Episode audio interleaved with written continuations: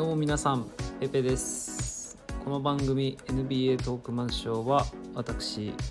ペペが NBA のことについてお話をする番組になっております。はい。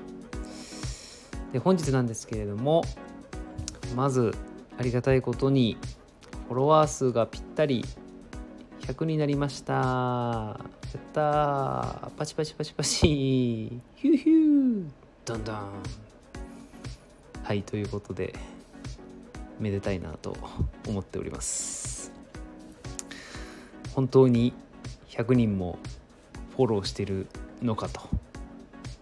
疑いたくなるぐらいの視聴率ではあるんですがはいきっと100人そこにいるというふうに信じて信じ抜いてこの放送を続けていきたいと思います。はい。はいということで本日なんですけどもそうですね。まあウィザーズのことから話そうかなと思います。八村塁君がもともとねいますんで基本的には注目をしているチームなんですけどもまあちょっとねブラッドリー・ビールが個人的にはちょっと許せないという話をしたいなと思ってます。まああの確かにジョン・ウォールの怪我の時期が続き復帰したかと思えばトレードになりラッセル・ウェストブルックが来てまあともすればまた、まあ、コロナのまあプロトコルでダメになってなかなか出れなくて選手層も薄くということで本当になかなか勝ち星が上げられないという状態が続いているというのはねあの皆さんもご認識の通りだと思うんですが先日あのネッツとの試合がありまして本当に140 149対146とかなるぐらいの超絶ハイスコアゲームなんですよね。まあもう本当にこういう試合になるところからやっぱウィザーズのディフェンスの脆さというかもう本当ににじみ出るわけなんですけども、まあ、その試合のオチとしては、まあ、ブラッドリー・ビールが本当に残り数秒のところで同点につながるん？同,、うん、同点かな？同点いや違うか。同点か1点差か忘れちゃいましたけどまず詰め寄るようなスリーポイントを決めて、まあ、その日も本当に大量得点を上げてですね、まあ、引き続きもうほんとスコアリングマシンとして大活躍してるわけなんですけど、まあ、それで最後にウエストブルックがあのまあまああれ本当にかわいそうですけどジョー・ハリスがねあのエンドライン際ですぐそこにいるあれ KD だったかな？カイリーあ KD だったな。K KD にポイって投げてそのままこうフリースローもらおうと多分したと思うんですけどちょうどそのジョー・ハリスがエンドラインからボールをポンって出した瞬間に KD がカットバックを踏んでジョー・ハリスがボールを投げたそこにはもう誰もいないという形になってボールが奪われてこのこぼれ球をウィザーズがねじ込むという結果になりまして、まあ、それラストヨル・ウエストブルックがそれを決めてですね勝利をまあ、ウィザーズが久しぶりに勝利を挙げるっていう結果になりました。まあ、なかなかな泥試合というか、うん、っていうところなのかなとは思っているんですけど何が僕、まあ、ビール許せないかっていうと実はその試合の終盤は確かにあのビールが大事なところでシュートを決めているしこの試合も37得点取ってるんですけどもうその試合の前半ぐらいからもうオフェンスの時も本当立ってるだけだったりとかタイムアウト取ってもハイタッチしないとかまああのふてくされてるんですよねずっと。ふてくされてるしまあいきり倒してるし本当にこいつらレベル低いわっていう何て言うんでしょうね。すごい子供な感じがもう前面に出てるわけです。でまあね実際分かんないですよ。もう本当にやる気のない若者ばかりだということでまあウルブズにいた時のジミー・バトラーのようにですね。いやマジマジうちの若いやつ気合入ってなくてカスだわゆとりしねみたいな感じをね出すのかもしれないです。ただでもやっぱり結果的にバトラーもその立ち振る舞いをしてウルブズでいい結果残せたかっていうとそんなこと全然なくてむしろその次の年にはね出されてしまったわけですよね。うん。なのでまあそんな立ち振る舞いをするのはやっぱ本当プロとして失格だと思うし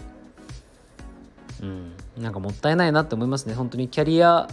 キャリアイヤーというか本当に自分のバスケットボール人生の中で今本当にブラッドリー・ビールは最高潮を迎えるまさにその時っていう感じだと思うんでそうですね。彼も NBA 歴やっぱ8年目っていうところでうん。いや本当にここから全盛期を迎えるであろうなっていうところなんで。ね、彼今リーグナンバーワンの平均得点ですかね34.9得点。いやこれは素晴らしいですよ。これだけで言ったら。本当に。いやマジでもったいないなと思います。でこれでまあトレードの噂もバンバン出てるっていうことで別に今トレードされるのもいいですけど。うん。それで優勝するのもいいけど。なんかあんまりねそういう態度は見せてほしくないなと思ったという話でございました。はい。どうなんですかね。トレード価値はまあどうせあるんでまあうん。どこに行ってもいいけれどもうん。まあレイカーズとかじゃなきゃいいかな。ニックスがいいんじゃないですかねニックスが。ニックスに行ってねウィザーズよりまあディフェンスはいいですからね間違いなく、うん、今の実績ベースで言うと、まあ、こうなるとね、まあ、ブラッドリー・ビル入ってくるとバレットが3番ポジとかやるんですかね。うん。まあないか。ということではい。次の話なんですけど。うんとやっぱりキャブスが気になるんですよね。でキャブスの中でもやっぱりこう時折で気になる選手が変わっていくんですがまあ引き続きコリン・セクストンが頑張ってたりジャレット・アレンが、あのまあ、移籍して割と好調であったりとか、うん、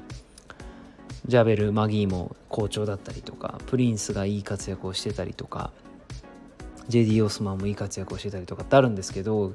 ちょっとですね喫緊で気になってるのがダリアス・ガーランドですね。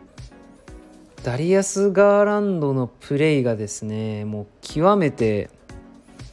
なんかシルキースムースって感じなんですよね。うん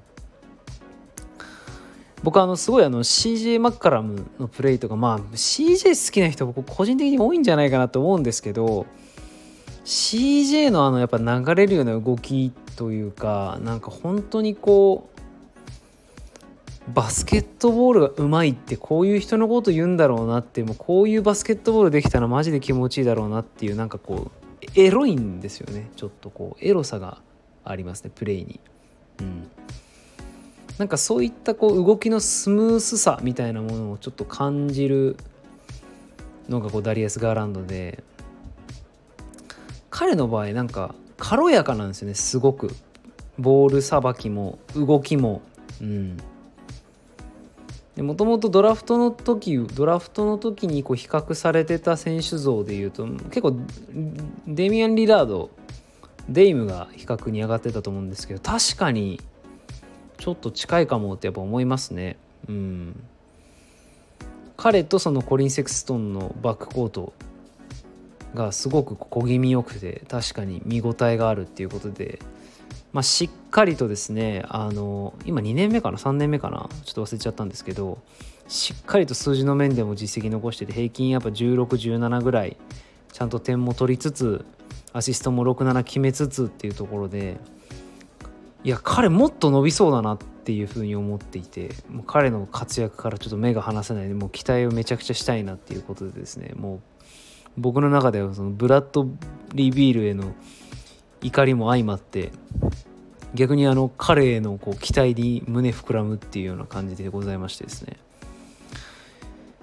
いやまあ正直ブラッドリー・ビールがその NBA の得点ランキング1位になるっていうのって絶対に想像できなかったと思うんですよね。うん、でもそれが今は全然想像つくんですよ。それはいろんな理由があって本当だったらバックコート組んでいたジョン・ウォールが怪我で、まあ、戦線離脱して孤軍奮闘しなきゃいけないっていうストーリーがあってまあ、それでも彼はフランチャイズに残ってっていう、まあ、そういうストーリーがあったわけですよね。だだったら今だったらそれ理解できますけど、うん、だからこうその選手が開花する瞬間とかその選手がブレイクアウトする瞬間っていうのはやっぱりなかなか読みづらいところはあるんですけど割と突然変異的にギュンってくるっていうことなんですよね。まあ、それがコリン・セクストンの、まあ、今年がブレイクイヤーになってるっていうのもまさにその通りというか、うんまあ、そこにつながっていくわけですが。はい。まあ、きっとまああのダリアス・ガーランドの弱点はもう目に見えて分かりますけどなんかディフェンスなんじゃないかなって勝手に思ってますけどね、まあ、これだけこう線が細いと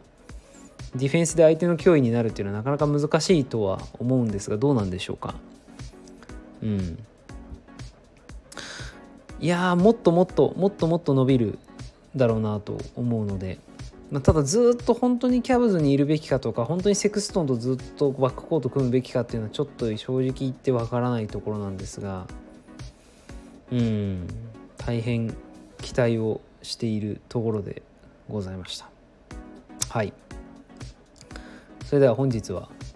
これで終了にしたいと思います。またよろしくお願いします。バイバイ。